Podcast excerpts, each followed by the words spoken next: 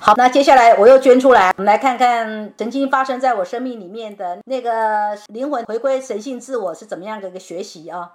也就是说，我的灵魂渴望活出真善美。那因为我的灵魂渴望活出真善美，我是用再生者的心理驱力来做需要的，所以我就要承受来自于那个动态的五大生命风景。他曾经让灵魂要自真自善自美的这个再生者，他是怎么样承受，是怎么样回应的？哈，二零一二年那一年呢，灵魂的重生的势能，它是落在坚贞者，动态的动态的灵魂重生势能是在坚贞者，所以它会带来什么？这个坚贞者它就会带来所谓的现实的保障。然后呢，我的灵魂活出真善美，它是一个再生者。这个再生者他要蜕变，而坚贞者跟再生者呢是彼此是互相祝福的。所以我在二零一二年我就开启了，就说我的灵魂那个要去回归到神性自我的这个路径上，生命安排着我，就把我推到了内地，我就开始做远距的经营哦。所以很有意思哦，这个灵魂的回归神性自我啊。它可以是什么？它就是虚跟实哦，两者同时并有。你们想想看哦，我做内地的远距教学，没有一个学生呢是看到我本人。每一个人，不管在喜马拉雅也好，在荔枝电台也好，或是在网络教室里也好，所有听到的都是真理佛的声音而已，没有人看过我本人的样子。如果我有秀一两张照片，看到还是照片。所以还是那个所谓影像的呈现。然而我要讲的就是说，那难道这个影像的呈现就不是真实的吗？不是的，因为我们人的意识哦，就我们的人的意识可以涵盖涵盖所谓的实有跟涵盖所谓的虚无，虚跟实在我们的意识层面里面是可以兼容并蓄的。所以我做远距教学，对学生来说就等同真理佛本尊在教学。至少我这个声音是不可被取代的。也就是说，如果有人曾经怀疑过说，诶，那个在网络教室里面那个教课的人，那真的是珍妮佛本人吗？会不会呢？是他有枪手呢？啊，我想很难哦，因为声音是没有办法被取代的。就每个人的声音有他独特的，有他独特的这个声波，而他是他是可以经得起科学的检验，他是不能被取代的啊。再来，二零零二年那一年，我经历了中年危机。那一年中年危机是灵魂的迷惘的势能，哈，它是落在睿智者。然后这个睿智者，当他来的那个力量是一个负面的时候呢，他会带来的所谓的解离，他会带来所谓的解离效用。但是这个解离效用呢，因为势能主角本身是灵魂的迷惘势能，所以这种迷惘的势能，那个解离的力量，它是用一种慢慢慢慢的侵蚀的方式来演出。来源是侵蚀的，侵蚀了什么呢？侵蚀了我的灵魂本来要活出真善美那个蜕变再生的力道。所以那一年的我，我被迫承受，我是一个活在我的灵魂是活在一个被迫要承受被解离，我个人的权利要被削弱。那一年我的老板呢，就我在职场上，我的老板呢就搞了很多很多的事了。就是为的目的就是要把我架空，那其实上对我来讲，我说对我来讲，刮胡就是对我的灵魂来讲，我的灵魂要学习的是什么？我的灵魂要学习的就是说，权力的渴求啊，本来也就是会有落空的时候啊，并不是说哦，我的灵魂绝对的渴求权力，然后呢，我就一定可以握有权力，不，我也必须承受我那个灵魂层面。追求那个神性的绝对的权力渴求，也会有落空的时候。有时候个案问我说：“那珍妮波老师，为什么我会遇到这个事情？为什么我会这样？为什么我会那样？”事实上没有为什么，说了半天，其实不过就是因为你的灵魂要学习嘛。经由你这个肉身的生命，让你在红尘人间是遇到了这个事，遇到的那个事，遇到了这个人，遇到的那个人，所以。你要因为这些人与事，你才会有学习的素材啊，你才会有学习的情境啊，哪有为什么？就说穿了一句，就是为了学习。那有人就会跟我哀说，那为什么他那么命苦呢？为什么他他要来学习呢？那我说我没办法回答你这个问题。你的生命就已经存在了，多半我们不会选择消失。为什么？因为生命有求生的本能。再来，一九八七年我遇到了什么呢？一九八七年那一年啊，灵魂的神往的势能是落在坚贞者。然后坚贞者最容易带来现实的保障，对我来讲，我的灵魂那个要活出真善美，要蜕变，要再生，就因为这个灵魂神往的势能，它是带着坚贞者所具有的落实保障来垂之于爱，所以那一年我发生了什么事呢？那一年一九八七年，我就遇到了遇到了我这辈子的伴侣啊，也就是遇到了曾老爷。所以如果从这个角度来说，其实真的老爷就是我的灵魂故人呐，我的灵魂跟他的灵魂，我们在在这一辈子以前的前世，不知道哪一世，我们本来就是本来就是认识的啊，本来就是有关系的啊。那只不过我们这一辈子在轮回的这个路径上，我们这一辈子，我以妻子的身份，他以丈夫的身份，我们这辈子再续灵魂救援了。好，一九九七年我遇到了什么事啊？一九九七年，当年呢？动态的这个灵魂的颠覆的势呢，是落在睿智者。然后当睿智者他是一个负面的时候，他会带来偏执，他会来捣蛋。所以呢，他会让我灵魂要活出真善美的那个蜕变再生，要承受什么？要承受叫做金钱的损耗。因为再生者这个心理驱力，他一定会在人世间去经历到所谓钱、权、情、性这四大主题。那那一年我所经历的就是金钱的耗损，而那个金钱的耗损是因为那一年我我跟我先生就曾老爷我们还在创业，然后在创业当中我们彼此我们两个都不愿意承认我们的创业是失败的，也就是说我我自己呢就是强烈的自我欺骗，然后强烈的叫做不断的自我催眠，然后不断的叫做欺骗自己说。哎呀，这个在创业嘛，在创业的过程当中，这个再撑撑看吧，或许呢还可以有机会。可是那一年事实上已经叫做该卖的房子也卖了，然后呢也身无分文了。可是你看哦，很可怕哦，就是说，当处在这种负面的动态的势能里面呢，当事人事实上很不容易醒来。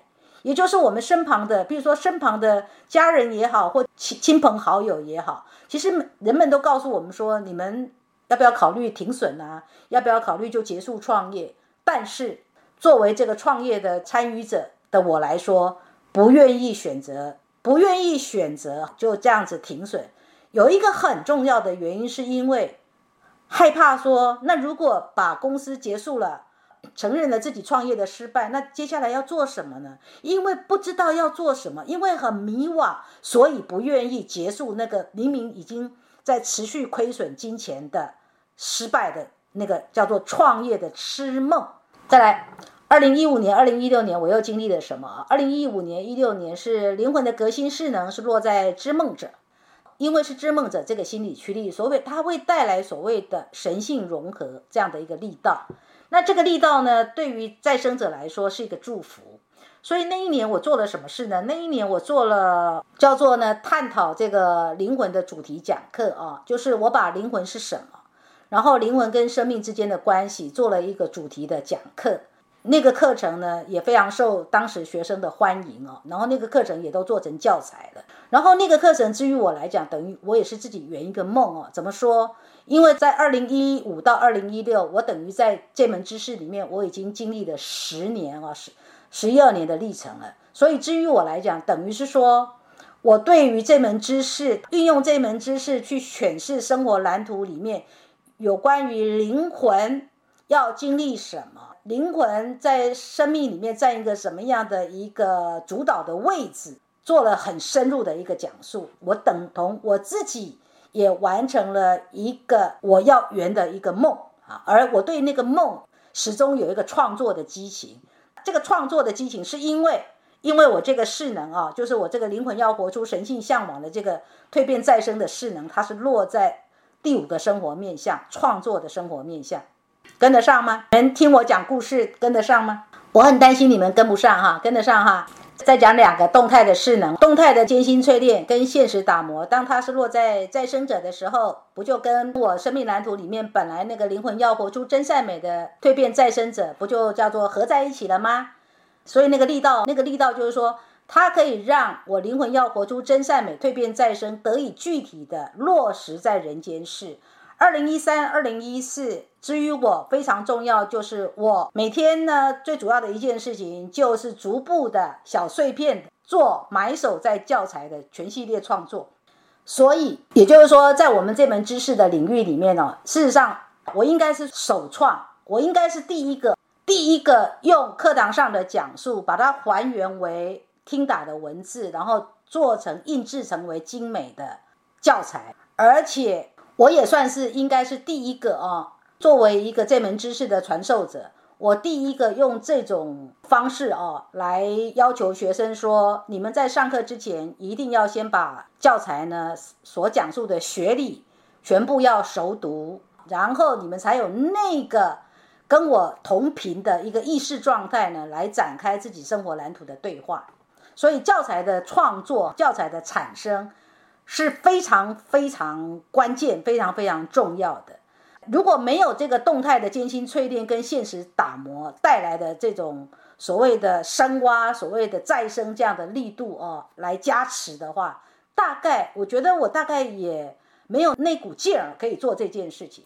所以人生就是这样子哦，叫做呢什么时间做什么事啊，错过了就是错过了。所以一定要能够哦懂得把握在什么样的时、什么样的时期。做最适合于自己的事，而做那个事，即便在过程当中是不容易的，但是回头看都会觉得非常非常的值得。所以才说，为什么你们如果要学这门知识，如果说实在，如果你们没有到 Level Four 那个学程，我就会跟你们说，实在太可惜了。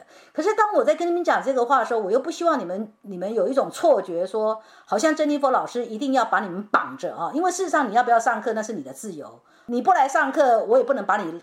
强拉过来，那我只是跟你们说，以我自己对这门知识的理解，跟对这门知识的运用，跟这门知识所带给我的生命的，我们讲说恩宠，我很清楚的。我以一个过来人可以跟你们见证的是，这门知识，如果你们没有到 Level Four，叫做呢，你对它的理解哈很有限，以及呢，你对它的运用，说实在，就算你自己在运用，你也会用的很虚，因为你你没有一个很。很足够的底蕴，再往下看，二零二零年我遇到的事情，你们都已经知道，二零二零年就是现在嘛，就今年也是呀，这个艰辛的这动态的艰辛线索跟现实打磨，就现在哦。从三月三月下旬之后，一直一直到七月一号，它都落在睿智者这个心理区里哦。而这个睿智者在负面的状况之下，它是会带来所谓的解离跟变异哦。用解离跟变异的方式来限缩、限缩我、限缩我、限缩我的什么？限缩我那个灵魂本来要活出真善美的蜕变再生是被限缩喽。所以我就要承受怎样？我作为这个灵魂要活出真善美而蜕变再生的主人，我就要怎样？我就要承受。急疗当中的困境啊，再生孵化过程当中的等待呀，等待什么？等待等待我自己能够蜕变、能够重生的那一份苦闷呐。所以我要告诉你们哦，事实上呢，今年对我来说是非常辛苦的。我可以说，我就是在苦中作乐的人哈，苦中作乐啊。可是呢，也因为呢，经历了这个苦哦。我更明白了哦，我更有一种庆幸，叫做说，哎呀，我也曾经快乐过。至少我二零一九年去游学很开心呐，至少我二零一八年去了上海那么多次，我我也觉得很好啊。也就是说，我曾经呢开怀过，所以呢，现在呢虽然是处在困境当中，但是我不会对我现在这个困啊有太多的抱怨，因为生命曾经让我也很开怀过。同时，我也不会对于我现在的困境有太大的悲观，会觉得说自己翻不了身了。我也不会有这种这种限缩感，因为我知道它终将过去。只要我呢秉持初衷，不忘来时路，没有忘记我自己曾经一路是怎么样来经营这个市场的，那么我知道，等到这个限缩的势能过了之后呢。下一次的风景就不一样，为什么？因为动态的艰辛淬炼，它会换到知梦者啊；因为动态的这个幸运与拓展，它也会换到明年就到睿智者了，后年就到了知梦者啊。然后这个二零二四年之后，动态的灵魂的重生，它也会进入睿智者啊。反正都一直在流变嘛，一直在动态当中嘛。所以眼下的困，不代表永远的困。所以你们也要有这样的思维，就是说，如果你们现在处在自己生活里面的某一个生活面向，你觉得很困、很困顿，譬如说你可能金钱贫穷，或者你可能感情贫穷，或可能可能可能身体健康不好，或者是你可能跟家人的关系处得怎么样等等。总而言之，就是你生活里面一定有某些面向是让你很很困的，觉得很困中之困了。那我要告诉你，你自己要有一种信心，叫做这个困它会过去的。那最珍贵的是说，你在这个困中之困里面，你到底你到底到底明不明白你何以要受困？这个困到底要激发你什么？你一定要能够明白这个，这个困才有意义。再来，二零零六年那一年，幸运拓展的势能是落在再生者，跟这个灵魂要活出真善美而蜕变的再生也是相合的。所以那一年呢，我们的傅真同学哈，傅真，我们的傅真就是在那一年哈来做学生的。那他怎么来的呢？他就是因为我的电子报，他是我的读者。然后呢，他觉得写电子报的这个人呢，这个珍妮佛呢，嗯，还不错，我呢就试试看来做他的学生好了。所以他就是首创班来的一一个学生啊。所以呢，我们这样说哈，你看哦，他是那一年来做学生的，而我是用我的灵魂要活出真善美而蜕变的再生来跟这个人认识的，来跟这个傅真认识的哈。所以从这里面就可以推估傅真。其实就是我，对我而言，就是我灵魂情缘层面曾经有过的灵魂故人。所以在这里，我就要让你们明白啊，说实在，在你的生活里面，你很容易就遇到了灵魂故人，所以也不要太把你遇到了灵魂故人当做一种太过浪漫的遐想，或是或是有一种好像很神秘，好像。乐不可支，然后好像一种叫做呢，叫做飞上天的一种恩宠，其实没有必要。为什么？你想想看哦，你自己是灵魂多生累劫的轮回再轮回，你生活当中的他人难道不是吗？他也是多生累劫的轮回再轮回，所以你跟你生活当中的他人，不管这个他人他是以你父亲或母亲。或者是以你的家人，或者以配偶，或者以学生，或者是以客户，或者是以什么样的曾经有过的男女朋友的身份来出现，你们今生再相遇了，然后你们之间有故事了，你都要把它当做是用平常心来看待，不要太过于着相，说哎呦，这个人是我的灵魂故人呢，所以我跟他就特别特别特别怎样，不要太掉入了自我的。就说不要，只要牵涉到灵魂这两个字哦，就感觉它有无限的魔力哦，真的要平常心哦。好，再来，二零一八年那一年也是一样哦，就是说这个我们说动态的幸运拓展，它每十二年会绕一圈嘛，所以二零零六年他曾经引动我的这个灵魂要活出真善美而蜕变的再生，那么二零一八年他又重新又引动了一次。然后，二零一八年我所经历的事情，就是我做了实体的工作坊，我游学。然后我那一年很幸运的那个随行的学生呢，常态随行的，他就是典型的灵魂故人那二零一五年呢，是幸运的拓展，是落在新创者，对于这个灵魂要活出真善美而蜕变的再生。虽然哦，是一个在心理驱力上是一个耗损，但是你们要记得哈，只要是主角是幸运拓展，对当事人而言都是怎样？